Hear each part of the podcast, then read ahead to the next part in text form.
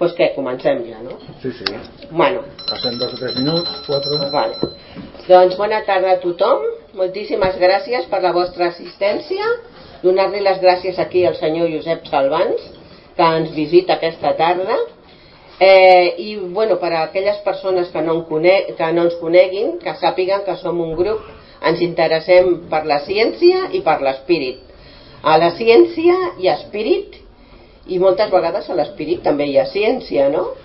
Aleshores, doncs, eh, com a mínim, com a mínim, intentem fer una recerca eh, de temes no solament, ja dic, científics, sinó també espirituals.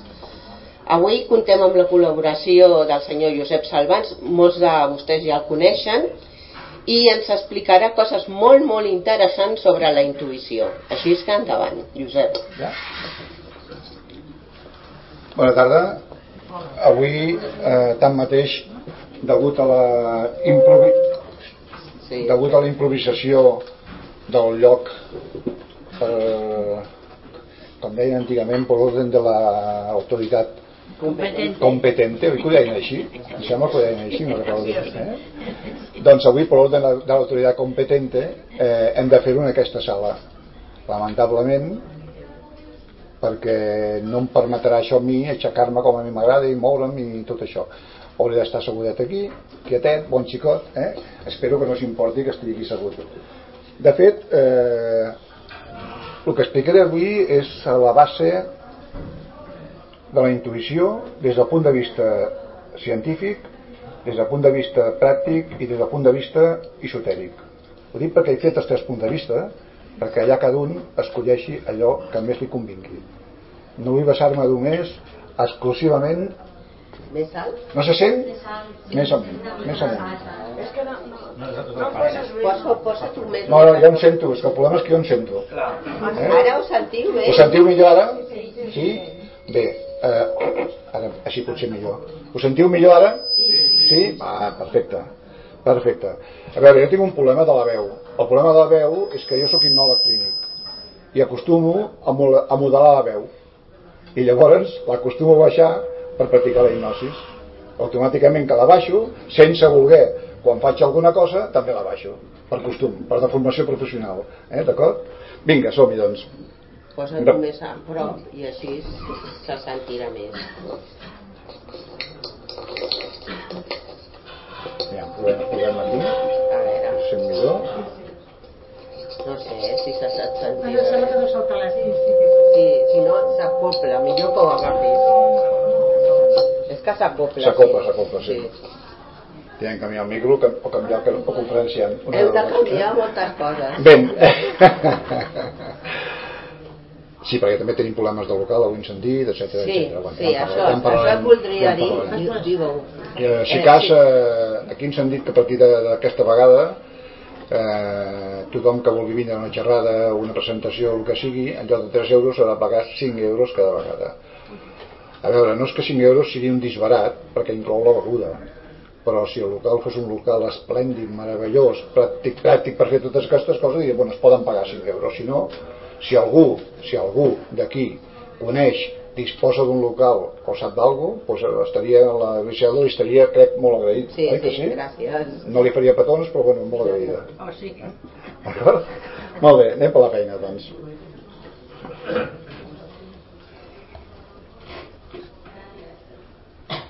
Aquesta xerrada d'avui, com sempre les meves xerrades, eh, serà pràctica. Serà de mitja hora més o menys de xerrada, mitja hora de tres quarts, aniré feina, per feina, i quan acabi de fer la meva xerrada, cada un de vosaltres, sigui qui sigui, podrà fer les preguntes que cregui convenient. A mi m'agrada més fer-ho així, perquè de les preguntes i respostes, a vegades més, normalment no, a vegades no, per norma general centreu, centreu més que no pas la xerrada pròpia d'un confe- d'un d'un conferenciant. Eh? Simplement que ho farem d'aquesta manera. Per tant, us agrairia que em deixeu parlar, no feu preguntes en principi, i quan acabi farem les preguntes que siguin necessàries i hauré de tindre resposta per tothom per tothom que pugui tindre, esclar, i no estic en posició de la veritat. La xerrada aquesta està feta en tres vessants. Una, un treball de camp determinat, que hem- buscat una recerca del que és la part tècnica específica de la, de la intuïció una altra part que ha sigut la part de coneixement meu com a estudis que he fet i l'altra part és la part esotèrica pràctica pròpia meva. Mm? pràctica meva. Vull dir que no vull enganyar ningú. Tinc una certa particularitat i aquesta particularitat és que tinc una certa intuïció d'acord? llavors partint d'aquesta base juntar les tres coses perquè puguem parlar de tot això. Molt bé, som-hi. La intuïció ve del llatí intueri. Intueri vol dir mirar hacia adentro mirar cap a dintre cap a l'interior o contemplar és un concepte de la teoria del coneixement. Una teoria molt antiga aplicada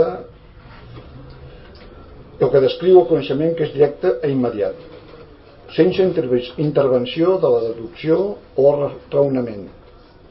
Repeteixo és un coneixement que és directe i immediat sense intervenció de la deducció o del racionamiento que diuen en castellà perquè ho entenguem o el que és directe es creu que la percepció sensible ofereix un coneixement intuïtiu de la realitat. De la mateixa forma l'enteniment té una intuïció intel·lectual capaç de conèixer l'essència de les coses i les seves diverses formes mitjançant els conceptes. No obstant l'anterior, a poc a poc el problema de la intuïció ha anat derivant des del camp de l'especulació filosòfica que va ser l'inici fins al camp de la ciència positiva. Estan considerada un tema d'investigació actualment per la psicologia i la neurologia. Segons algunes teories psicològiques es diu intuïció el coneixement que no segueix un camí racional per la seva construcció i formulació i per tant no pot explicar-se o, o a vegades inclús verbalitzar-se. L'individu pot relacionar aquest coneixement o informar com experiències prèvies, però per lo general és incapaç d'explicar per què s'arriba a una determinada conclusió o decisió. Perdoneu un segon, eh? M'estan boquetejant la xerrada, ho veieu, oi? Estan ben expressament. Jo ho sabia que en tenien mania, però no ho sabia tant. Tranquil, tranquil de molta gent, no? I les porta És el que passa. Seguim. No, no, no, Ah, no, no es pot. Com vinguin els policies, veuràs tu. No crec, eh? Perquè són quasi Que ens fotin una cosa. bueno, bueno, seguim, per favor, eh? Sí. Eh, les intuïcions solen presentar-se més freqüentment no, no, tranquilo. El salón tenemos que cerrarlo. ¿eh? Ah, vale. No podeu estar, teniu que sortir. Això és allò que dèiem abans, perdoneu? No, no, hem de sortir de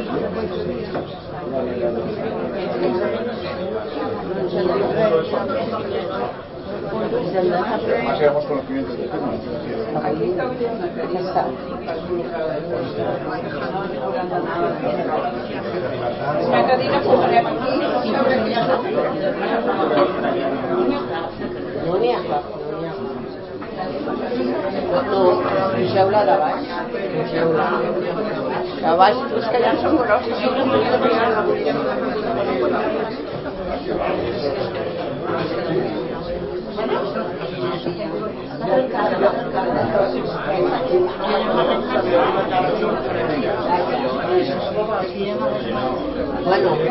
que es pujaran. A veure, qui les pujarà? Qui les pujarà? No per allà perquè aquí no hi caben. Aquí? Ah, si hi ha una cadira, sí. Sí que la pujarà. Aquí quina és, eh?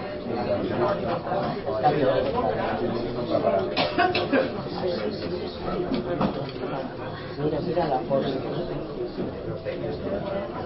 Bueno.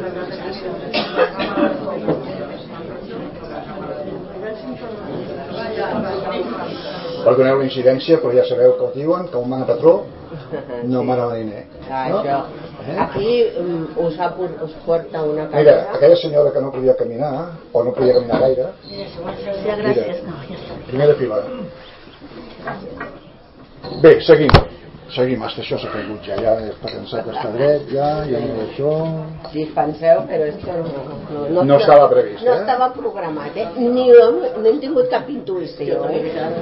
De que passaria això. Vale. No, ens ho havien dit, el que passa que, que no ens ho acabàvem de creure. Les intuïcions acostumen a presentar-se més freqüentment com a reaccions emotives repentines a, de, a determinats successos. No se sent? Se sent ara? Ara sí? Sí, més, més que trobem. Perfecte. Repeteixo, les intuïcions solen presentar-se més freqüentment com reaccions emotives, repentines a determinats successos, percepcions o sensacions. M'estan fotent a l'aire la xerrada. Està claríssim. Así es imposible, la veritat.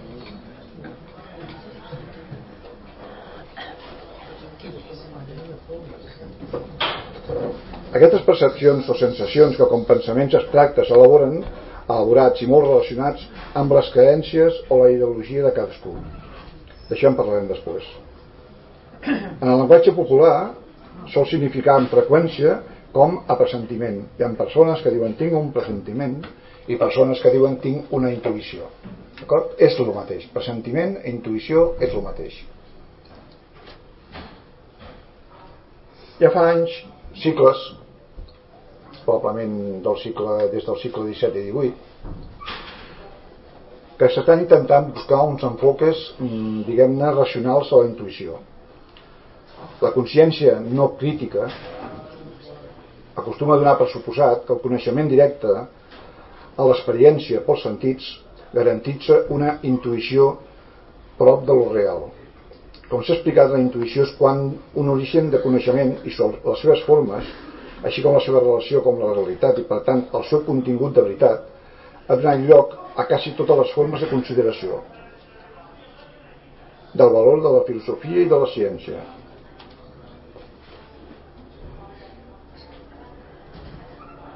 Avui dia, que és el que ens interessa, la intuïció és considerada davant de, dintre del marc d'investigació de les accions cognitives que es coneix com a cognitivisme, és un problema de transversalitat, en què intervé multitud de ciències tant estrictament positives, neurofisiològiques, biologia molecular, genètica, psicologia, etc., com filosòfiques, antropologia, sociologia, lingüística i cultura. Tot això intervé avui dia amb el coneixement de la intuïció. Segons Burke i Miller, la intuïció seria la solució de problemes realitzats de, de, de forma inconscient i basada en el coneixement acumulat per l'experiència quotidiana.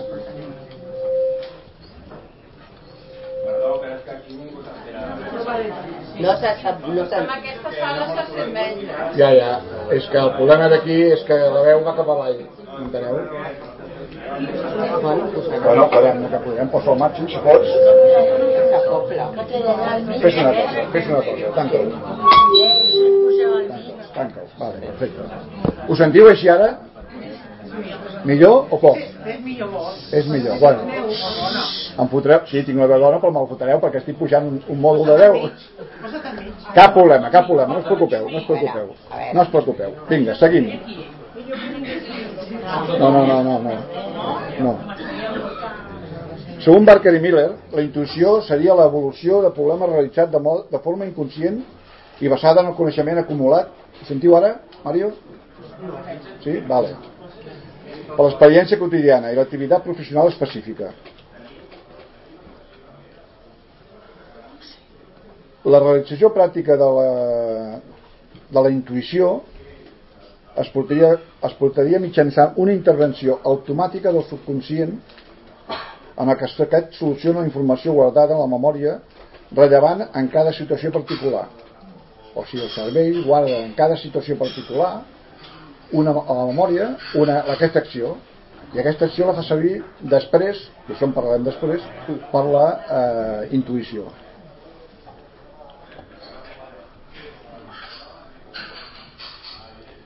Des d'una perspectiva cognitiva, es considera que el cervell treballa amb una ment de dues vies, les quals interactuen. Hi ha una ment oculta e intuïtiva que és ràpida, automàtica, que no requereix esforç i que és associativa i implica a la que no és possible accedir per, accedir per introspecció. Sobre aquesta influïen dos elements, una sèrie de, de, de, de dreceres mentals, heurístiques, desenvolupats al llarg de l'evolució, que són els que capaciten els, els éssers humans pels judicis ràpids i frugals, i que ocasió generen indicis perceptius que poden generar il·lusions o falses percepcions. La segona, les associacions apreses, les coses apreses al llarg d'una història vital que es constitueix un sentiment que guien els nostres judicis. Per una altra banda, la ment conscient i implícita, discursiva, seqüencial, és la que requereix l'esforç perquè funcioni. A veure, perquè aquí em sembla que alguns estan posant cara d'estranys és perquè no arriba la veu. No, però sí que ja, ja sentirem. Ja. Vagi al mig, vagi, ja ens arribarem. No, no, és que al mig no ho vull anar-hi. Ho hem entès així ja? Sí? Perfecte. Vale. El mig és un teatre, aquí sóc un conferenciant, sí? És la diferència. És la gran diferència. Alguns confonen la intuïció i la mediocritat. No té res a veure una cosa amb l'altra. La intuïció és real. La mediocritat, segons quins aspectes, també o no. Depèn de la persona i depèn de la situació. D'acord? Però sí que existeix la intuïció, totalment, i està comprovat científicament. Es pot dir que a través de la intuïció tenim accés directe a la sabidoria del nostre propi esperit. És a dir, a tot allò que en algun moment de les nostres diverses encarnacions, si creiem o no, i d'això en parlarem després, hem guardat i que no sabem de manera i que no sabem de manera conscient per què. Com encarnats no tenim accés a la totalitat d'aquestes informacions. Es diu veieu que tanco? Es diu que les dones normalment tenen més intuïció que els homes i es diu que els homes són més pràctics que les dones o sigui, els dos es complementen no vol dir que sigui millor un que l'altre per què succeeix això? perquè en l'època del concebir, a l'època d'abans de néixer, quan està a ventre de la mare, la fèmina, la família en aquell cas, la dona en aquell cas, rep menys porcions de testosterona que rep l'home. I automàticament això fa que un sigui més deductiva, que sigui més intuïtiva i que l'altre sigui menys i sigui més pràctic. Això està comprovat científicament, eh? no és que ho estigui en aquest moment inventant. Per tant, entenem el per què moltes persones, moltes dones, millor dit, en un moment de la vida fan, ups, jo faria això. De totes maneres, aquest sistema de ser tan intuïtiu també té els seus riscos, lògicament, també pots equivocar. Per això dic jo que és molt interessant eh, que hi hagi la deducció o la intuïció de la dona i la reflexió de l'home i compartint que els dos potser s'arriben a situacions que valgui la pena arribar el que passa que no totes les persones estan disposades a compartir reflexió, intuïció, etc. Eh? No tothom. Ja no puc dir que, ja, que cada dia m'han explicat que, si em permeteu, que deia el psicòleg com les cosa amb una senyora que ja està allà, el psicòleg i deia la setmana que viene trataremos el inconsciente. I no sé si mi marido vendrá, eh? bueno, tancant aquest gel, jo portava aquí com a quatre fulles per parlar d'intuïció.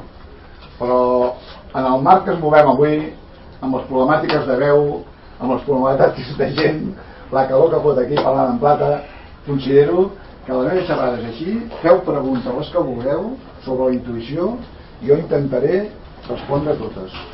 D'acord? Sobretot de preguntes.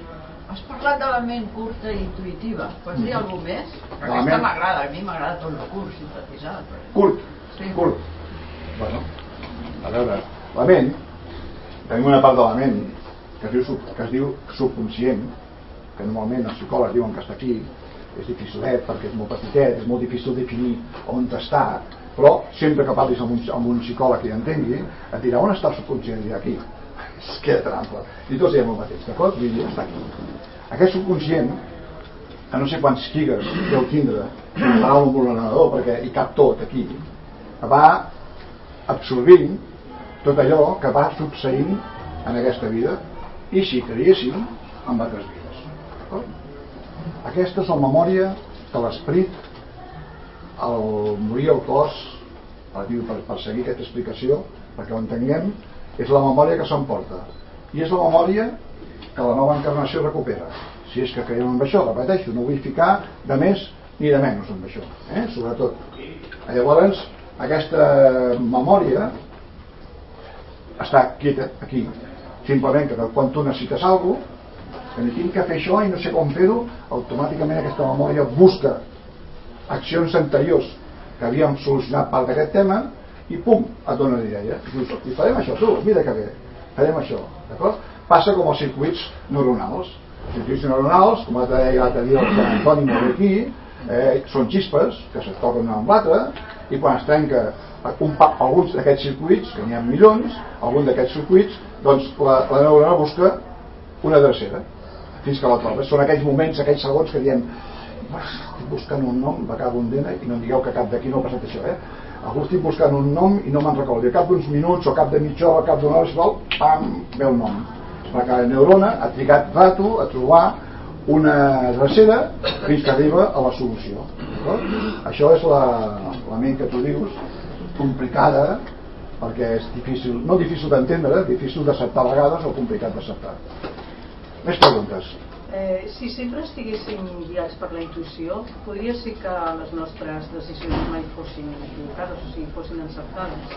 I si fos així, eh, quan podem saber que realment estem guiats per la intuïció? Perquè jo, quan, quan em venen coses al cap, no sé fins quin punt és la raó, és la intuïció... Sí, sí, és... molt bé, perfecte. Deia un amic meu l'altre dia que estem guiats per l'ull irracional que és molt curiós, però és així, la, la racionalitat no té res a veure amb el, amb, el, amb el guiar la nostra vida, no? Però seguint amb això que dius tu, que, que és interessant, el problema d'una intuïció és analitzar-la. Perquè automàticament deixa de ser una intuïció. És la teva analítica, la teva forma de pensar. Ja hi dones la volta, m'explico o no? Sempre que tingueu intuïció, es tracta d'intuir, de fer. Perquè si no, automàticament que li vaig a pensar en això que he pensat, ja, ja està, fotuda.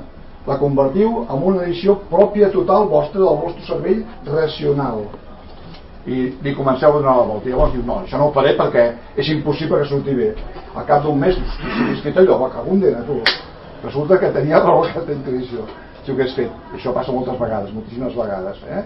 Per tant, el meu consell, i que dona moltes vegades als meus alumnes que de biologia quàntica, sigui, dic, no analitzeu, no racionalitzeu les vostres intuïcions.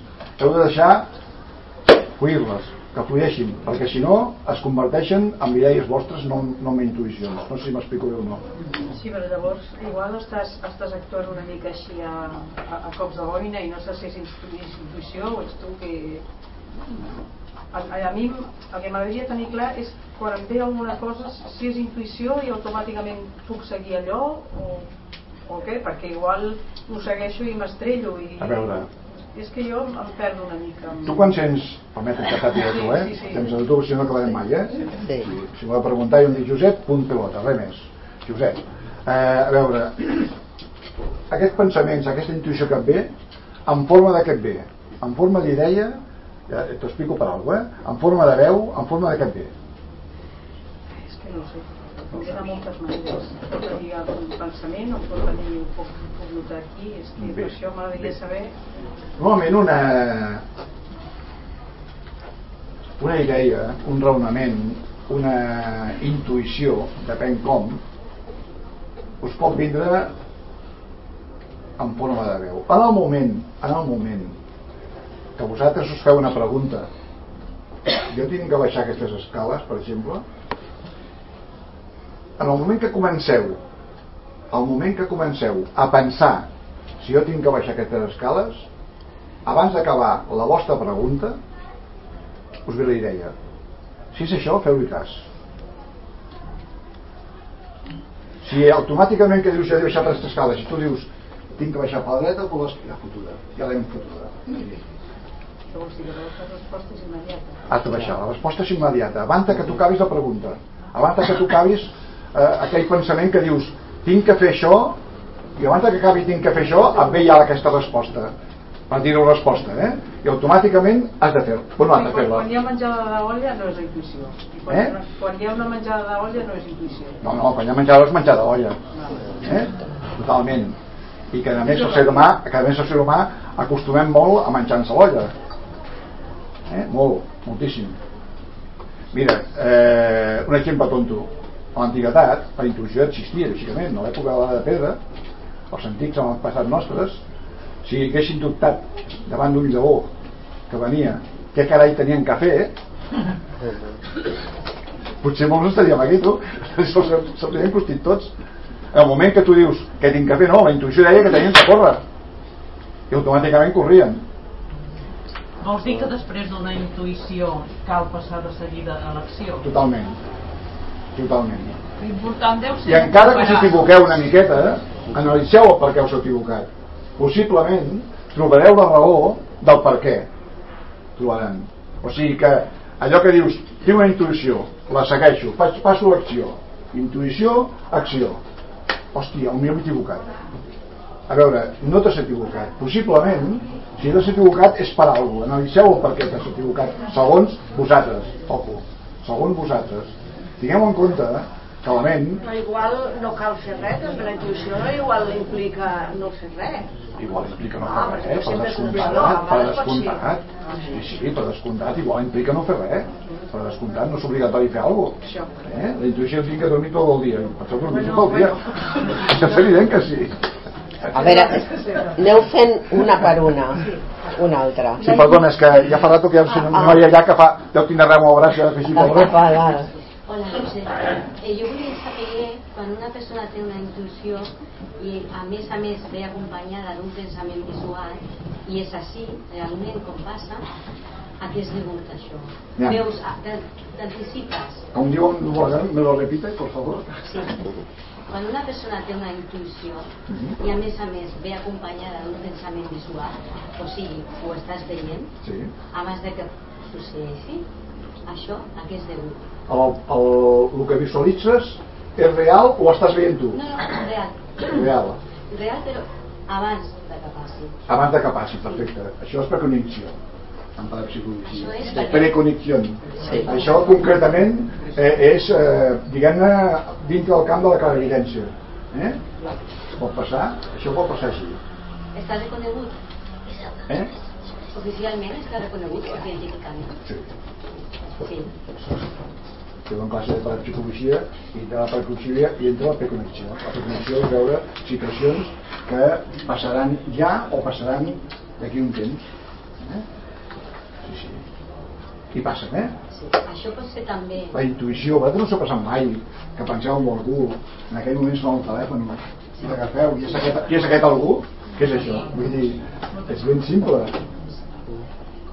A veure, una A altra. veure, hi ha persones que possiblement, possiblement, perquè tampoc és tan difícil ni tan estrany, i aquí entrem ja a la base de la no ciència exacta, eh, entre, a veure, que tenen intuïció però que tenen evidència o clarividència. Hi ha persones, moltes més de les que penseu, que de la vida normal, sense saber-ho, tenen evidència o clarividència.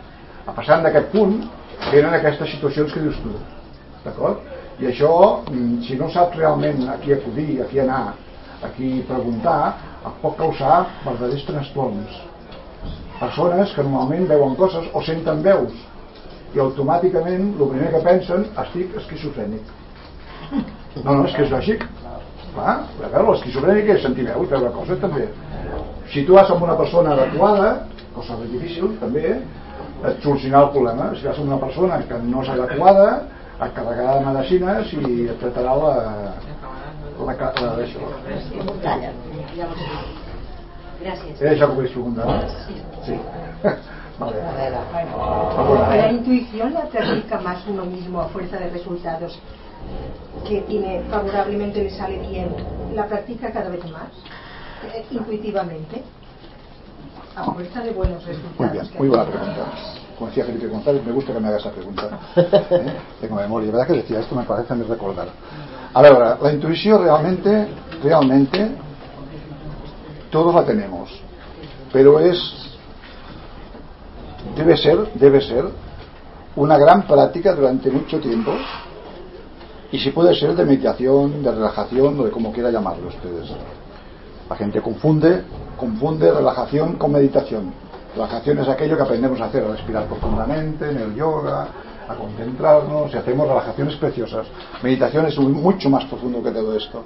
Pero bien, eh, la intuición para hacerlo como usted dice és un treball diari i continuat i molt llarg muy largo un camino muy largo ¿eh?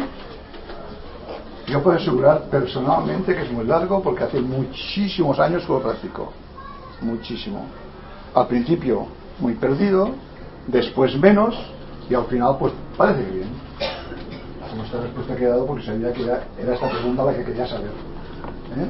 si permets que ho digui així ¿Vale? O sea que sí, realmente es un trabajo que hay que elaborarlo diario si quieres realmente participar de una intuición fantástica, ¿no? Aquello que digas, pum, me he enterado de esto y pam, ejecuto. Que confía uno en uno mismo. Sí, sí, perfectamente, sabe- perfectamente, perfectamente. ¿Eh? ¿De acuerdo? La intuïció, d'acord amb això, sí que diu que, per exemple, dos camins i mm, un d'altra intuïció dirà un o l'altre. Jo, crec, amb la meva intuïció, això em diu que tinc el 50% de probabilitat d'encertar Evidentment, o perquè hi ha dos, sí. I jo, la intuïció per mi és una cosa que, o, o que jo crec, eh, és que una cosa sense tenir els coneixements del per què, intueixo que allò és així. És a dir, ho intueixo perquè ho trobo raonable, ho trobo lògic. Ara, em diuen, i per què? No, no, no, no puc explicar-ho perquè no tinc els coneixements, però intueixo que allò és així. Jo crec que la intuïció és això, és a dir, creure que una cosa és així perquè, perquè intueixo que és així. Perquè, esclar, que hi ha dos camins, però pots errar. Pots, pots triar una, la No, intuïció et diu però, una veure. i, i pots equivocar-te. Ja, després, El problema, el problema que entenc perfectament el que em dius, eh? El problema si tens dues portes a davant és que tu et pots davant de dues portes i comences a pensar per quina tiro. No. Tu quan arribes al lloc i veus dues portes fas així. Per què, per què? Perquè és la que tu creus que s'entra. Però directe, al moment. O no. La intuïció difícilment s'equivoca. Llavors el que també volia comentar al principi que dius eh, el que es, es, es creia que la intuïció eh, era, era la mediocritat jo mai he cregut que ser intuïtiu No, sigui no. mediocre No, que vull dir, contrari. eh, algú havia pensat això No, que, intu- per això com, com que ho heu comparat dic, Jo- és que abans es creia que era, era mediocre el que era intuïtiu abans es pensaven abans es pensaven que les dones no volien res i les dones van tant només que els homes oh, i tant veus com està d'acord amb mi? No en compte? Eh, el que és evident sí. Perdó, uh, quan arribes a un puesto que no, que no saps com anar i, i has arribat, no? I dius, com hi he arribat? com hi ha arribat aquí No sabia com anar, hi he arribat. No? És el teu GPS de- és el- el teu GPS de la intuïció. On em deien, no? I dius, a veure, com hi he arribat? Pues jo penso que, que deu ser, no? Intuïció. és, és, és És intuïció. jo diumenge vaig anar bueno no, mentida, el diumenge, el dimecres vaig tenir la sort de poder sortir el, el dimarts a pa- a passejar amb la, meva, amb la meva dona amb el cotxe amb el cotxe i resulta que portava el GPS del cotxe no? vaig acabar tancant el GPS del cotxe perquè em fotia més lío que no passant si jo sol em dic o no, això és intuïció tenim un GPS aquí, petitet, que és la teva intuïció, ja que parlem de cotxes, i és meravellós. A veure, a partir del moment que fas pràctiques, que veus que no t'equivoques, que funciona, que aprens a dir això al moment, és fantàstic. Ara, no hi ha res sense esforç. Aquí sí, aquí sí que entra aquesta Jo paraula. vaig anar a, a Lleida i em van donar una adreça i vaig arribar al punt, al número. Molt bé. I, i tenia quatre no? un pont, amb un... Eh, i, I vaig arribar a, a, al mateix número on havia d'anar. Això és la teva intuïció, el teu GPS. Perquè si tu no coneixes el lloc i et plantes davant del número que tens que anar... mm, Clar. Jo a vegades agafo el cotxe, tinc que anar a un lloc que no conec, i agafo el cotxe, pum, pum, pum, pum, pum, pum. La meva dona està aquí, que pot dir-ho. Busco el carrer tal, hòstia, està aquí el carrer tal. Com hi ha anat allà jo? No ho sabem. És el GPS que portem tots que dic jo. Eh? No sé si he terminado de responder a tu pregunta antes. Sí, Sí? sí, Perfectament. sí. És que ara m'he recordat i potser he deixat. Més Ara, preguntes. jo, anem a veure. Té, que, té res a No me la veure... facis molt difícil, eh? No, Bueno. A veure, tots coneixem el que és la telepatia. Sí. La, la té alguna que veure amb la telepatia, és a dir, eh, s'emeteixen unes zones d'informació. Mm. La nostra ment és capaç de connectar amb aquesta ona i llavors és el que nosaltres diem intuïció? De dos persones no? Pot ser telepatia de- d'una cosa. Veure. Vull dir, unes ones... Eh, segons la ciència de la parapsicologia, Sí. la intuïció no té res a veure amb la, amb la telepatia. Vale. La Bueno. telepatia són unes ondes de, de ment que tenim, unes ondes que connecten o no connecten amb una altra, amb una altra energia. Són energies que connecten o no connecten. D'acord? Això és telepatia. Això no té res a veure perquè és la teva pròpia ment, la teva pròpia subconscient amb els teus records viscuts que fan que tu tinguis un resultat d'algú que necessites. És diferent a guerra. És No diferent a a guerra. Sí, sí. I per què la gent diu he tenido una corazonada si està al cervell? Pues això és. Però està al cor? O Perquè està- això, això és una forma d'explicar-ho, Griselda. Això és una forma d'explicar-ho. Eh? Perquè tothom diem Per "Oh, una, una I corazonada. del principi recordareu, pressentiment i intuïció és el mateix. És el mateix. Si em permeteu que llegeixi una cosa del final d'aquesta xerrada meva, no acabem, eh, del final, y, y lo faré en castellà perquè ho tinc escrit en castellà. Y por lo tanto, y para acabar, diría que la intuición es la unión entre la materia y el espíritu. Es el entendimiento de todas las partes de uno mismo. El entendimiento holístico, vol dir global, de todos, de todos nuestros cuerpos y nuestra mente. Llegar a ser realmente intuitivo es el resultado de un pro- prolongado y gran esfuerzo personal y evolutivo. La, la intuición es la conciencia despierta que te permite darte cuenta de todo y que está conectada con la inteligencia espiritual. Per tant, mm, estem parlant estem parlant de que tenim una consciència espiritual i una, una altra que és la personal d'acord? aquestes dues s'ajunten i és quan decideixen quin camí has de seguir per dir alguna cosa les experiències eh? Algú d'aquí creu com xiqui la mà que hi ha vida després de la vida Eh? que hi ha vida després de la vida que hi ha un más allà i un más acá Podria ser. hi ha diverses mans vale. Podri, podríem creure, no? Que Podríeu creure, bueno. Jo us tindria que dir que sí que realment fa molts anys que tinc pràctiques d'això i fa molts anys que aquestes pràctiques em donen la raó, a mi a moltes persones, no, no, no a mi, em donen la raó, parlo per- personalment amb les meves experiències, no? de que això existeix. Si com deia un amic meu que està aquí l'altre dia, que som energia, i això fa molts anys que ho sabem, amb la física quàntica, som energia, som un cos energètic i un cos físic, d'acord? El cos energètic, quan fem el pas, que diem nosaltres, com mora, el cos, el cos mora, l'enterrem, o el titulem, o el cremem, o fem el que sigui, és, és el traje que portem, és el vestit que portem, i l'energia marxa. Per què l'energia mai mora? L'energia, sabem científicament, que ens transforma. Per tant, si l'energia es transforma i l'energia és llum, nosaltres, tots nosaltres, som sers de llum. Amb més o menys quantia. Hi ha bombetes de 100 watts i bombetes de 20 watts. I totes són bombetes de llum, d'acord? Depèn de les experiències, depèn de l'evolució que tingui la persona, depèn de la pràctica que tingui, depèn del que hagi treballat, etc etc etc. Llavors, com a sers de llum, tenim un arxiu que va en nosaltres. Quan nosaltres fem el pas, com dieu vosaltres quan el cos mora, aquest arxiu, que està en un lloc determinat, la persona quan mora se la- el recupera. El recupera i se l'emporta fins que torna fins que torna a encarnar. Quan torna a encarnar, té en aquell moment, diguem-ne, per dir alguna eh, la memòria inconscient d'actual i passada. Imagineu-se vosaltres lo potent que pot ser la intuïció perquè les vostres neurones, no, mentida, les vostres cèl·lules, la vostra memòria eh, anterior, tot això és com un com una pilota que es va fent gran a les diferents vides i que dona solució a la vostra intuïció de cada moment. No dubteu de que podeu tenir intuïció. Tots en teniu. L'únic que potser heu de practicar. Res més. Potser heu de practicar. D'acord? El dir que hi ha vida després de la vida no vaig contra cap religió, ni contra cap filosofia, ni contra res. Cada un que pensi el que vulgui, per mi tothom és respectable, molt respectable, i la base precisament del coneixement està en respectar els altres precisament. En què tothom té que ser respectat eh, malgrat malgrat els fanatismes que avui dia poden existir de qualsevol tipus que aquests, bueno, també mereixen un respecte. Ens ensenyen alguna que no hem de ser fanàtics però realment eh, aquests senyors no tenen intuïció els fanatismes.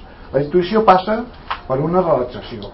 Passa perquè siguem conscients del que som, el que volem fer i el que fem. Passa per fer-nos de més el que no volem per nosaltres. Passa, eh, en fi, podria estar parlant mitja hora del que, del, del, del, del que necessitem fer. Passa sobretot per un treball personal llarg, acurat. Un treball diari de meditació, de relaxació, de control, digue-li com vulguis, hi ha gent que diu meditació, hi ha gent que fa relaxació, hi ha gent que fa control mental, dieu-li el que vulgueu, d'acord? Dieu-li el que vulgueu. Que hi ha vida... Vaig per vostè, eh? Bueno, vaig per vostè, ara toca vostè un segon.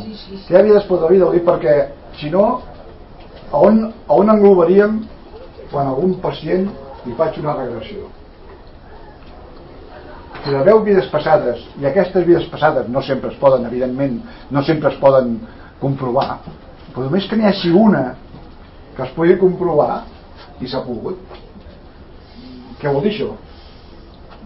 que aquesta persona realment està vivint en el lloc on deia que vivia i era qui deia que era per tant mm, què passa? que era un invent seu o realment és una memòria o un record seu hem acabat deduint que evidentment és una memòria o un record seu per tant existeix. D'acord? existeix. Senyora per favor. Sí, jo volia comentar si la intuïció no és fruit de l'experiència. T'expliquen coses a vegades problemes i tal i qual. I ui, que tal que tremendo, tremendo. I tu interiorment penses això es resoldrà o no es resoldrà o acabarà malament. Intueixes com acabarà allò? I generalment no t'equivoques això és intuïció. Això, recordi vostè una paraula que he dit al principi, que és un treball personal, una acumulació de memòries, de diàleg... De fets que has viscut, no? De fets que has viscut. És evident que sí. Tot això conforma un pilot de coses que sap vostè, o que sé jo, que sap ell o que sap ella, i que quan vostè té una necessitat d'aquest d'estirar d'aquest fil de la memòria per alguna determinat que ha passat o que té que passar, és aquesta intuïció que li diu passarà això. És clar que sí. Com més experiència tens més possibilitats d'intuïció tens. Però recordi que no perquè una persona en aquesta actualment en aquesta vida sigui més gran que una altra té que tingui més experiències que una altra. Nosaltres diem que l'evolució de cada ser l'evolució de cada energia en les diferents vides dona un còmputo de coneixements d'acord? pot ser una persona molt jove ara però que hagi tingut molta vida moltes memòries moltes solucions i en aquest moment et doni més bones solucions que molta gent d'estar això fixeu-se que estan naixent nens i nenes actualment amb unes capacitats tremendes nens i nenes de 4 anys que t'agafen l'iPad o l'ordenador i que dius, què cony està fent? està baixant pel·lícules tu i ningú l'ha ensenyat per diàleg, dit pel·lícules per diàleg eh? bueno, no, per, per diàleg no, la meva neta està fent això està baixant pel·lícules i com ho fas? Diu, no ho sé però està, està veient davant de, de l'iPad eh, mirant una pel·lícula de dibuixos que t'ha fotut. No sap com ho fan, ho fan. Per què ho fan? intuïció. Que saben que tenen que fer això, tenen que fer això i pumba, ho saben. Realment és tremendo. Vull dir, per aquestes criatures que estan naixent ens donaran a nosaltres sopes amb bondra, és evident que sí. Gràcies a Déu, no? que, que la humanitat progressi, si és que et deixen progressar. Si és que et deixen eh? aquí entra i no ens deixen. Bueno, no vull parlar més fort perquè em veure a veure. A veure. Jo voldria una mica senyora sí. de que la, la intuïció té a veure amb l'experiència. Evidentment. No, no, totalment. I, i l'altre aspecte que no, que no vull abordar específicament és que jo crec que també està relacionat amb l'intel·lecte. Amb l'intel·lecte. Amb l'intel·lecte, sí. Es decir, a ver si me explico. La persona que estudia va a adquirir una determinada intuïció, que és diferent la intuïció que té un psicòleg, estudiat sempre psiquiatria, o la intuïció que té un enginyer. Un enginyer té una intuïció en relació als temes de la seva professió perquè s'ha insinistrat, s'ha maestrat i s'ha il·lustrat. A veure, és un, una opinió meva, eh? es pot pensar exactament el contrari. Eh? Jo la veig relacionada amb molts aspectes, però vull dir, si no tothom tindríem la mateixa intuïció. No. Tindríem a dir intuïció, m'acabo jo, jo, jo, Si em permet, un moment, un moment, si em permet, si no, perfectament. No, però acabo jo. Ah, perdoni, acabi, acabi, que pensava que havia acabat, acabi. El que jo pensi. Si no hauríem de concloure que quan un nen neix, ja neix amb un potencial d'intuïció i seria innata. Jo crec que té relació amb la formació intel·lectual, amb l'experiència professional, i jo recolzo clarament el que diu la senyora. Segons les vivències i experiències, no només la memòria, les vivències no són memòria, les vivències són experiències que emocionalment les has gravat. No és memòria. La memòria, no ho confon, la memòria vol dir recordar, rememorar, pots recordar consensualment, no vivencialment, com estudiant en, a classe, com Llavors jo crec que està relacionat amb l'experiència i amb el desenvolupament intel·lectual. El que diu vostè em sembla molt bé. A veure, jo estic d'acord amb vostè, un moment, sisplau, estic d'acord totalment amb vostè, només discrepo amb una cosa, i és que les experiències són importantíssimes i són part d'aquesta intuïció, molta part d'aquesta intuïció, però eh, la cultura que vas adquirint a la vida o les experiències que vostè passa o que jo passo o que qui sigui passa no, a vostè ho ha dit, ho ha dit d'una altra manera ho ha dit. estic intentant recordar exactament com ho ha dit a veure, van relacionar-se amb l'intel·lecte sí, estic d'acord amb vostè però els problemes i les experiències que passa les situacions que passes a la vida es converteixen en memòria perquè si no es convertissin en memòria no la recordaríem eh? per tant si es converteixen en memòria automàticament és part d'aquesta memòria que dic jo que automàticament les neurones diuen cuidado, no és per aquí m'explico? d'acord?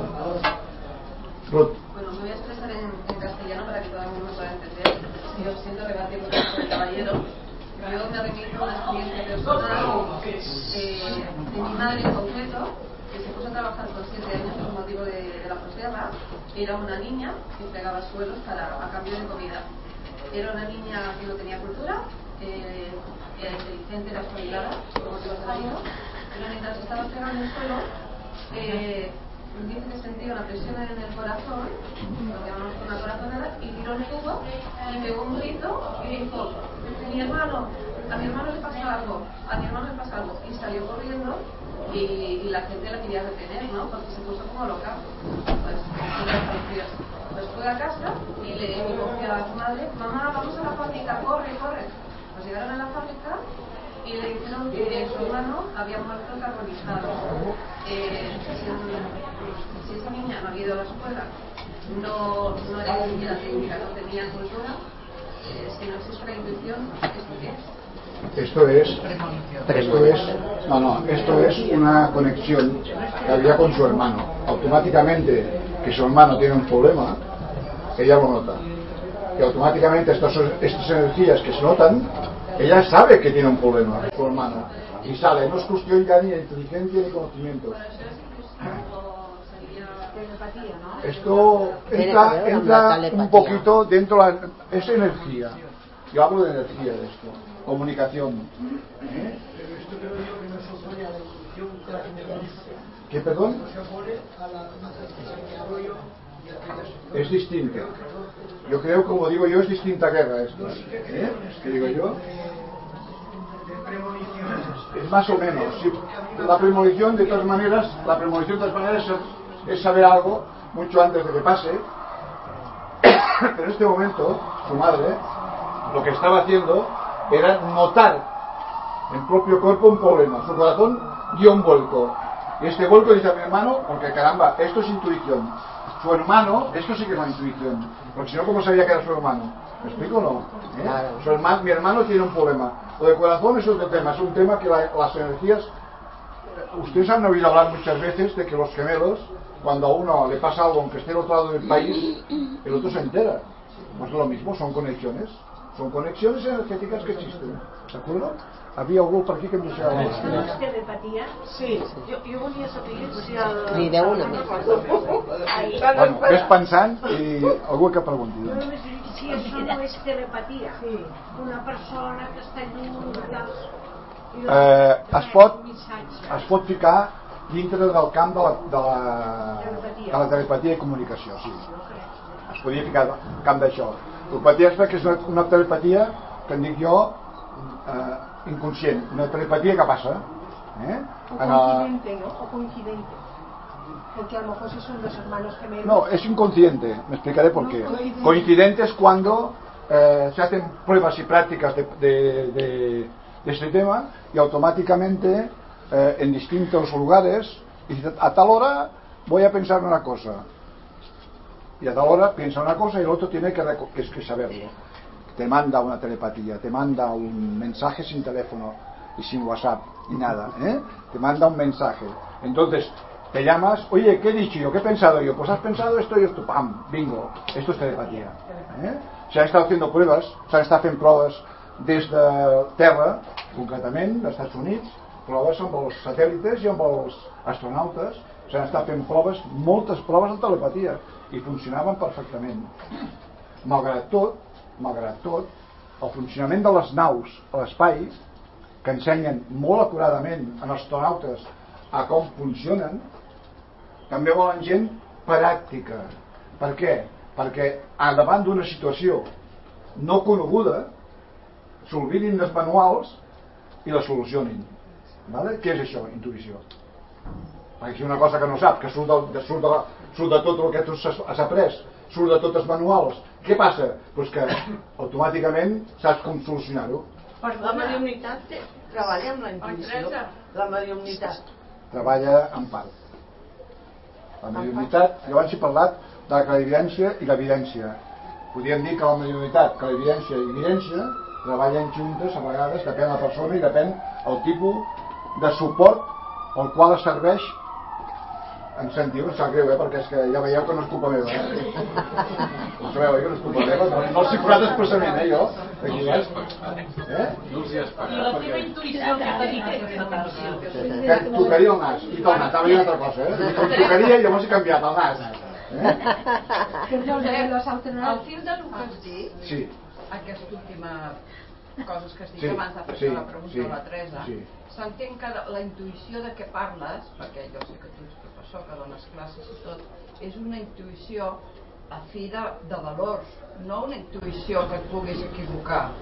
No, no, i que vagis a tenir l'experiència de carrera, qualsevol d'intel·lecte, qualsevol tot, d'una intuïció és propi d'una persona no de la intuïció. Tu, tu parles de la intuïció perquè si un va a un lloc i s'equivoca també li podem dir intuïció i en vez d'anar al carrer acertant va a un altre tu parles d'aquesta intuïció favorable de valor que et serveix, jo sé tu per teus alumnes que ets Però- competent però, Montserrat, que, que tu parles d'aquesta. Però si es parla d'una intuïció, una intuïció de l'intel·lecte intuïció de l'intel·lecte la pots acertar i no la pots veure, acertar. a pot ser per fi del pot ser que no. permetem, permetem. Jo no parlo de la introducció de l'intel·lecte el que passa que l'intel·lecte el que passa que se n'ha parlat se n'ha parlat. el que passa que l'intel·lecte com deia tenen que té raó l'intel·lecte acumula acumula part d'aquesta experiència i si acumula part d'aquesta experiència es converteix en una intuïció vàlida. No, no, jo no parlo de valors permeten que t'ho digui així perquè la intuïció no entén de valors. La intuïció és algo que, que, que, que intueixes, valgui la paraula. Eh, és algo que surt és un raonament Ràpid. Sense pensar-ho. Un raonament que dic jo faria i pam, em diuen sí estic d'acord que quan compares Eh? ja no serveix. Per exemple ja no la, serveix la, la, parlava de la jo abans he parlat de clarividència i evidència i modernitat són tres coses semblantes però diferents. Modernitat un mèdium s'ha de concentrar per adquirir les capacitats de eh, diguem-ne per veure d'alguna manera diguem-ne que un ser parli per boca d'aquesta persona d'acord? aquest ser ocupa part del seu, del seu cap no el seu cos com fan les pel·lícules és un rotllo eh? però pot parlar o pot veure aquesta persona això pot fer-ho la, la, la mèdium o el mèdium la clarividència és una cosa innata és una cosa que tens un pensament i aquest pensament abans de que acabi se't respon dius com, ho sento en veu ho sento a memòria, ho sento a cap ho sents com vulguis, se sent, punto no se sent com ara aquestes sirenes escaroses, però se sent eh? se sent. llavors l'evidència és diferent. L'evidència diferent a la evidència perquè l'evidència necessita un suport. Un suport quin és? bola de cristall cartes de tarot pèndols, el que sigui o un plàtano, és igual. Necessites alguna per concentrar-te hi ha persones que no necessiten concentrar-se mai tenen la clarividència clarividència i l'evidència necessites concentrar-te en alguna i amb aquest concentrar-te diu estic veient a la bola de vidre merda durant l'expressió la bola de vidre no veu res és la teva evidència que està veient en la bola de vidre m'explico o no? Aquestes són les diferències sí. i per això ajunten. I tant per potenciar... A veure. I quantes mans? Per favor, una, una, una, a veure. Ja acabo. Per, per favor, fes la moderadora. Sí. Eh? Escolta, Montse, eh, una pregunta per persona, eh? Perquè si no... Una pregunta per persona. Perquè si no una pregunta per persona perquè si hi ha molta gent que vol parlar. Vale. a veure. Ampliar les coses. Perdona? em pots ampliar les definicions teves? déjà vu. I arxiu acàssi ah, ah sí. Què és un déjà vu? déjà vu? No, ja ho entenc, ja ho entenc em pregunten, em pregunten la diferència o si puc ampliar déjà vu i arxius sarcàstics. Anem a parlar d'això un momentet. Res, breument, eh, perquè si no hi ha moltes preguntes. El déjà vu és una que tu saps, o que sabem alguns, de que és una situació que sembla viscuda, eh, en un moment determinat, i dius per qui ha passat i qui ha estat. O això ho faig. O tens, eh, o estàs davant un plat, és un dic, exagerant, eh, davant un plat en un restaurant i aquell és així, veient alguna cosa que no tenies que veure teòricament davant d'aquell plat. Això és el déjà vu Arxiu sarcàstic, que alguns, alguns li diuen arxius sarcàstics, li pot dir arxius sarcàstics, arxius de la memòria, arxius de l'energia, arxius del subconscient, digue-li com vulguis. D'acord? Digue-li com vulguis. Tots tenim aquests arxius en algun lloc. I aquí no ho entraré perquè seria molt llarguíssim i demà encara estaríem aquí. Tots tenim aquests arxius en algun lloc. Digue-li el nom que vulguis donar-li. Són aquests arxius que jo deia que tenien cada un que agafaven cada vegada, que feien el pas, que morien, d'acord? és això que Antoni, si no et deixaran no, aviam, és que eh, com que estàs sentint que sembla que hi hagi una petita confusió amb aquesta percepció que en principi es podria dir d'una cosa que ja no és present sinó que pertany al futur -hmm. amb això hi ha les experiències que s'han fet a través dels neuròlegs i grups en què hi ha una mena de mig segon adelantat al present. Sí. Per tant, eh, m'agradaria que expliquessis una mica això perquè d'aquesta manera hi hauria una clarificació de com qualsevol pot tindre una intuïció. Eh, Buda, eh? No es pot entrar, no es pot entrar. No es pot entrar, eh? Hi ha policies, hi ha policies a dintre. No, no espatllis més. Està tot espatllat. Eh, això que dius està molt bé. Nyam. El Joan Antoni, com ha entès amb aquestes matèries, a més, amic meu, en comenta com algunes persones enteses, neuròlegs, tècnics, físics, etc., diuen que hi ha una diferència de temps, per dir-ho d'alguna manera, d'aproximadament mig segon, és això en sembla a mi, eh que sí mig segon, oi? De mig segon entre el que nosaltres estem fent i aquesta deducció o aquesta reflexió o, aquesta, o aquest pensament o aquesta intuïció això donaria peu o dona peu a la persona que clar evident el per què aquesta... Mira, com, com ho explico això? És que és complicat. Bueno, complicat no, però m'agradaria explicar-ho la millor manera possible perquè ho entenem tots, incloent jo. És que quan has parlat del que has llegit en castellà, Sí. lligava perfectament Sí, sí, sí, sí, perfectament. manera. Sí, sí. Imagineu-se que jo fos televident, no? Imagineu-se. I que tinc un pensament. I aquest pensament, abans d'acabar-lo, sento una veu o una intuïció que diu, fes això. Per què abans d'acabar-lo? Aquest mig segon, abans d'acabar aquest pensament meu, és el que ens respon, és molt curiós. O sigui, es veu que hi ha entre la nostra activitat normal, vida normal, i les energies fora del cos, per dir d'alguna manera, és que no sé com explicar-ho, però per dir d'alguna manera, hi ha aquest mig de segon de diferència.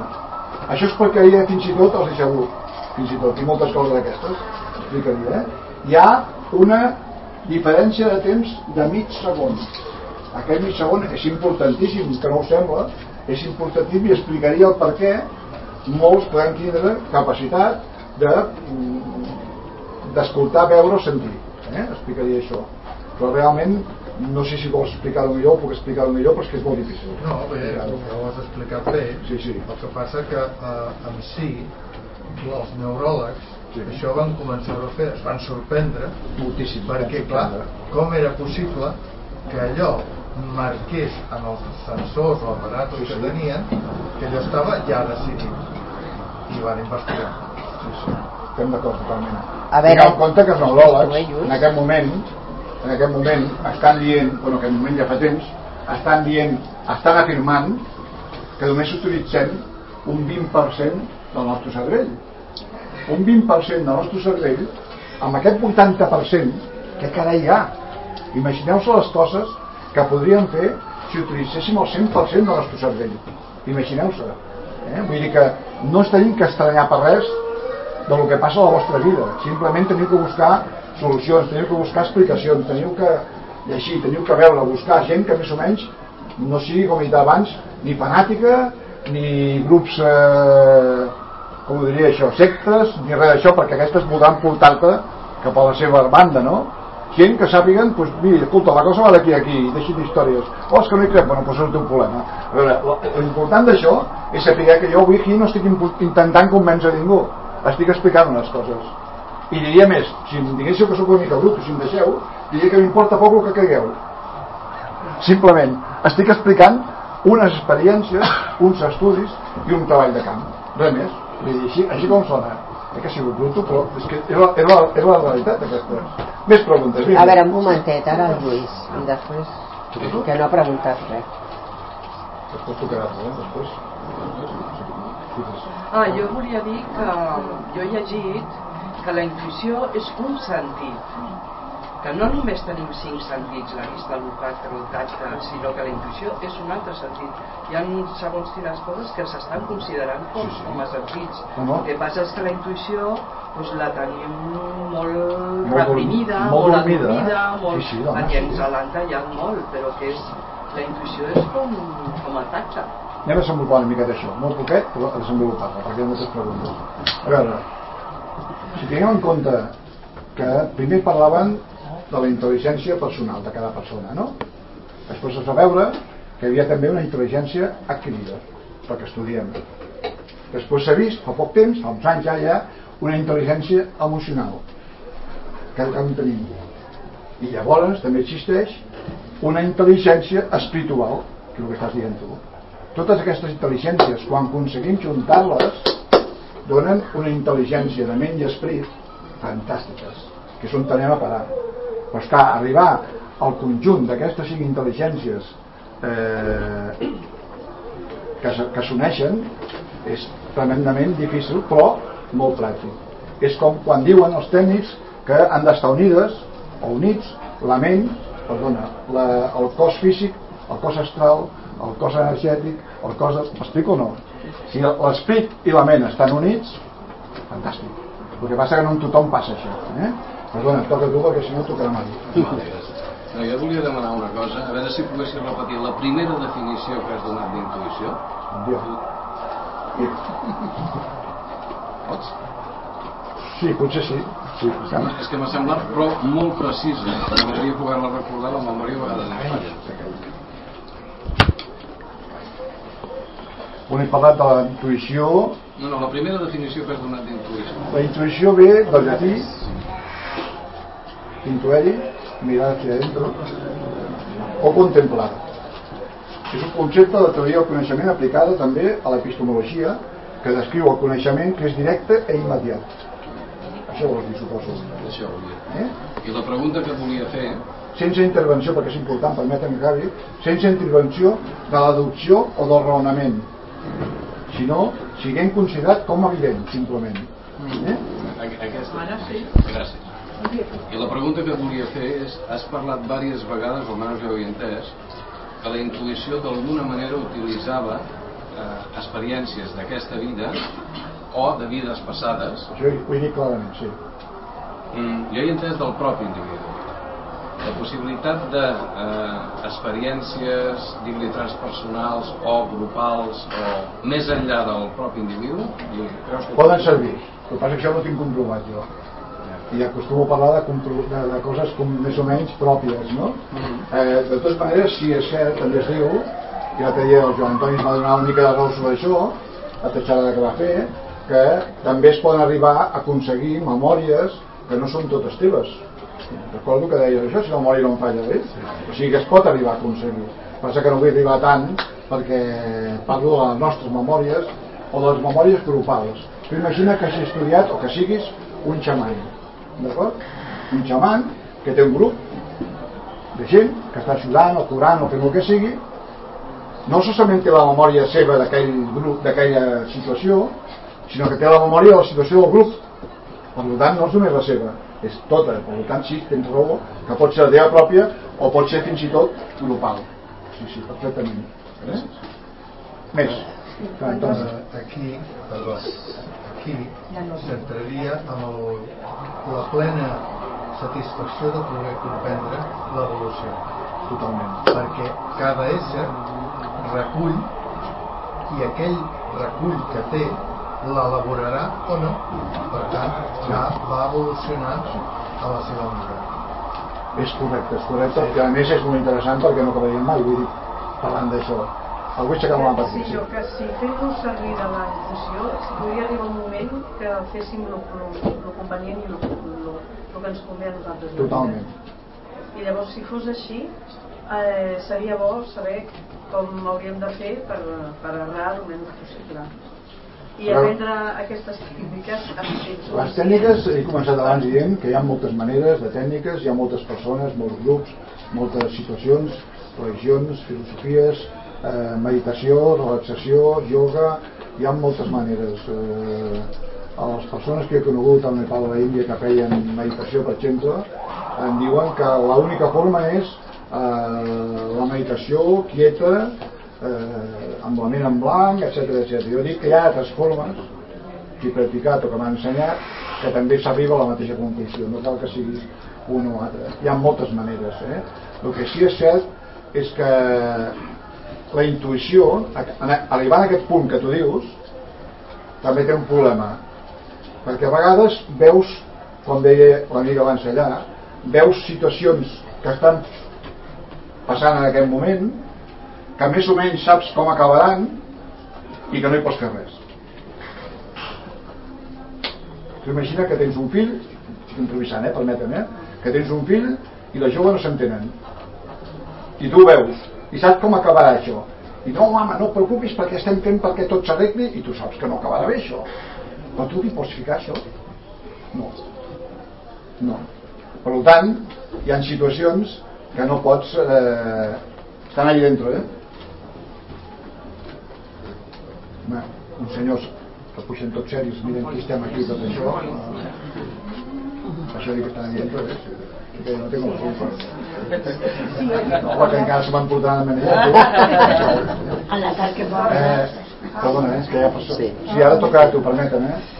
sí, a veure volia saber si la intuïció també forma part de la, del nostre ADN o només... perdona, més no et sento quasi ara sí, ah, jo que, que no sento que si la intuïció forma part de, del nostre ADN. ADN o sempre és? A veure, l'ADN és propi i indiscutiblement propi de cadascú. La intuïció, jo no sé si, si, si seria propi de l'ADN, no sé què dir-te, jo diria que no. Jo diria que no. I fins i tot m'atreviria a demanar ajuda al Joan Antoni. Tu diries que sí o Jo que no? diria que sí, com a factor. Com a factor sí. Com a factor. Com a factor sí. Llavors, clar, la individualitat clar, crea, Crea la marca que, que- en un moment donat siguem diferents. Però és. com a factor primordial de la- de l'ADN, com diu ell, jo estic d'acord també amb això. Com a factor sí, o la individualitat de cada un fa que la intuïció sigui, com ho diria jo, mm, diferent. Sí. Jo penso que la intuïció és una cosa de cadascú, com dieu, però que també és el que ha dit abans aquella noia, que una persona pot ser totalment analfabeta i ser una gran intuïtiva Totalment d'acord, eh? Sí, sí, i tant. Totalment d'acord. A veure.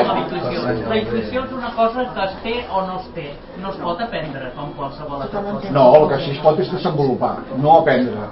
L'evolució, ai, perdona, l'evolució, la intuïció, eh? igual que el càncer, permeteu-me aquest paral·lelisme, tots el portem, tots ho tenim. L'única forma que un es desenvolupa o no. La intuïció igual es desenvolupa o no. Eh, multa. No, tinc multa perquè sentia no, això. No, que no he acabat, perdona, no he acabat, eh? Deia multa, el, el, el, deia multa al mòbil, no, perdona'm. Eh, o sigui que estic d'acord amb, amb vostè, eh, amb tu, que realment la intuïció eh, És una cosa innata. Totalment amb nosaltres. El que sí és cert que la podem desenvolupar, la podem aprendre més, podem ser conscients de quina intuïció, etc. Podem fer-ho això. Perdona, toca tu si no em tocarà mai. No, si no, no, solamente cuando has, has dicho lo de los de los astronautas, has dicho sobre todo que tienen intuición. Yo creo que es capacidad de improvisación. que No, no, yo no he dicho intuición. Yo he dicho que se fiaban de su práctica. Primero, he dicho. pero a más a más, sino claro. que sean cap- yo creo que es de, de Es una mezcla, improvisación. es una mezcla entre práctica, improvisación, e intuición, es una mezcla total. Pero, claro, la improvisación ya es lo que iba a preguntarte.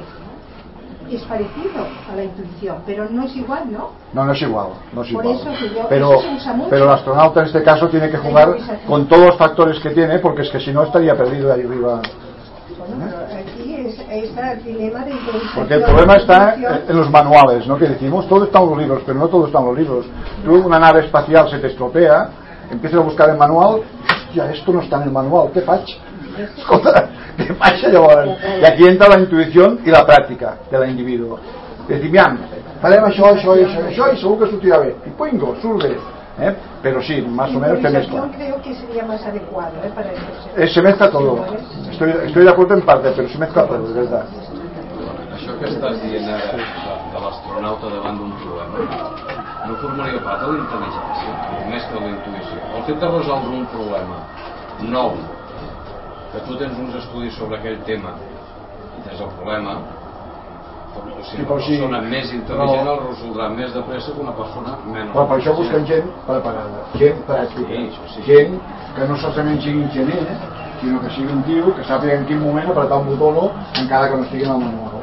Eh? Aquesta improvisació és el que necessita la NASA o qui sigui. No? en aquest cas, en aquest cas concret que estàs plantejant tu forma part de la intuïció o de la intel·ligència Jo diria que una cosa va junt amb l'altra. La, la intel·ligència és part d'aquesta... O sigui, a veure, la intel·ligència li fa servir el dit o la mà perquè toqui aquell botó i que la, si la intuïció li toca aquell botó i la intel·ligència li diu sí o no. M'explico o no? No sé si m'explico, eh? Va, va unida, evidentment. Abans hem dit que la intel·ligència també acumula experiència. I si acumula experiència, acumula, evidentment, intuïció. Eh? Sí, siempre a mí hay una cosa que me ha gustado en Carmillo, que va todo mezclado, va todo de acuerdo. Para expressat molt bé, jo considero que la intuïció és el resultat de múltiples factors que.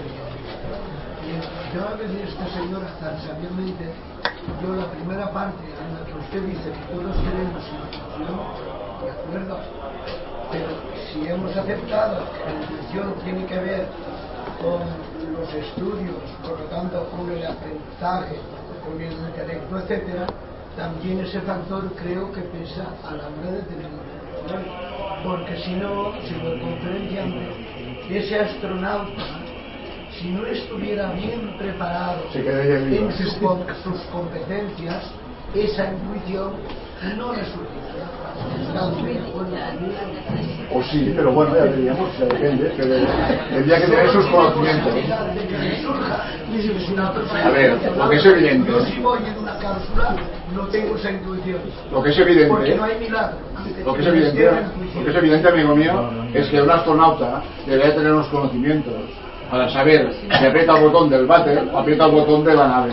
O sea, a ver, eso es evidente que sí. Pero que cuando va a apretar un botón, sin saber que están los manuales, apretar esto y a ver qué pasa, no. Sabe que va directamente a esto por algo. ¿eh? Ah, a veure, jo penso que quan, o sigui, l'astronauta aquest ha, ha, ha fet servir els seus Pobres coneixements i en el moment que estava perdut s'ha deixat portar per, Setmana callada. o sigui, per la intuïció. El mateix que un nen, ho has dit al començament, que té aquesta intuïció, no hi ha coneixement. El mateix que aquesta dona, o sigui, jo penso que més aviat els coneixements maten la intuïció. O sigui, no deixen que tinguem aquest, aquest atreviment per atrevir-se a fer les coses sense coneixement, Jo- que és la intuïció per mi. Jo diria, que, jo diria que el coneixement no mata la intuïció. El coneixement el que fa és en- engreixar, o sigui, eh, afegir-se a la intuïció. No el mata, m'explico o Pot no? afegir-se, però en aquest cas a l'astronauta se l'han acabat tots els recursos. És, és, una, és una barreja entre coneixement que té per intuïció que fa que apreti una cosa o l'altra. S'ha deixat portar per, per la intuïció Totalment d'acord, i ha actuat i l'ha sortit bé. Però perquè també té una... cer- Bueno, sí, d'acord. I la nena aquesta i, i el nen, la teva neta, dius, no? Això per mi sí que és intuïció. Els nens tenen intuïció. Totalment. I, ah, i, I en la mesura que els, que els fiquem coneixements, van Vosaltres, suposo que heu sentit parlar dels nens, dels nens, suposo que heu sentit parlar dels nens del tercer mil·lenni. Eh? Els nens dels índigos, heu sentit parlar. Aquests nens són superintel·ligents. Eh? Vull dir que... Sant Antoni, perdona. que ara mateix que ha sortit tot això de l'astronauta Per favor. em fa recordar la pel·lícula de el cowboy interplanetari o Sí. no sé què que al fer la prova ell col·loca la nau molt vertical i li diuen s'estrellarà diu no perquè ja no puc fer res més i automàticament pel pes la intuïció eh, pel pes de la nau fa que caigui i llavors immediatament deixa la palanca perquè pugui aterrissar això és una pel·lícula. És una pel·lícula, sí. però m'agradaria que toquessis una cosa que em succeeix a mi i ho podràs explicar perfectament que és a la pèrdua del conscient. A llavors sí que estàs veient que hi ha una intuïció que et guia perquè ja estàs perdent el conscient i això els hi ha passat a moltes persones i evidentment no se'n donen compte que el que estan rebent en aquell moment és la intuïció A veure, el Joan Antoni m'està autoritzant a parlar d'un tema seu personal, que és que ell ha estat més d'una vegada, més d'una vegada en coma diabètic. En coma diabético. Coma quiere decir que estaba aquí pero no estaba aquí. Ya, ya, habían, ya, ya le habían dicho bye bye. ¿Eh? Entonces, entonces él realmente ha visto situaciones, tú le dile, dile lo que quieras llamarle, de energías, que en la vida normal, actual, cotidiana no tenemos. ¿vale? Por eso puedo hablar de una forma determinada que muchos no podemos hablar. O sea, él puede hablar de, de- de lo que hablábamos hasta ahora, de esta memoria y de esta intuición que dice que aún no estando en el cuerpo, o sí, no lo sé. Bueno, però reflexar, diguem-ho així, amb la intuïció. Claro. Perquè quan automàticament tu perds el conscient, clar, tu no pots controlar. Qui controla? L'inconscient. llavors qui controla? L'inconscient, eh? totalment, la intuïció. Diguem la intuïció. Eh? Aquest inconscient que us deia, que hi ha aquí dintre, com per dir-ho d'alguna manera, eh? petitet aquest arxiu, petitet d'inconscient,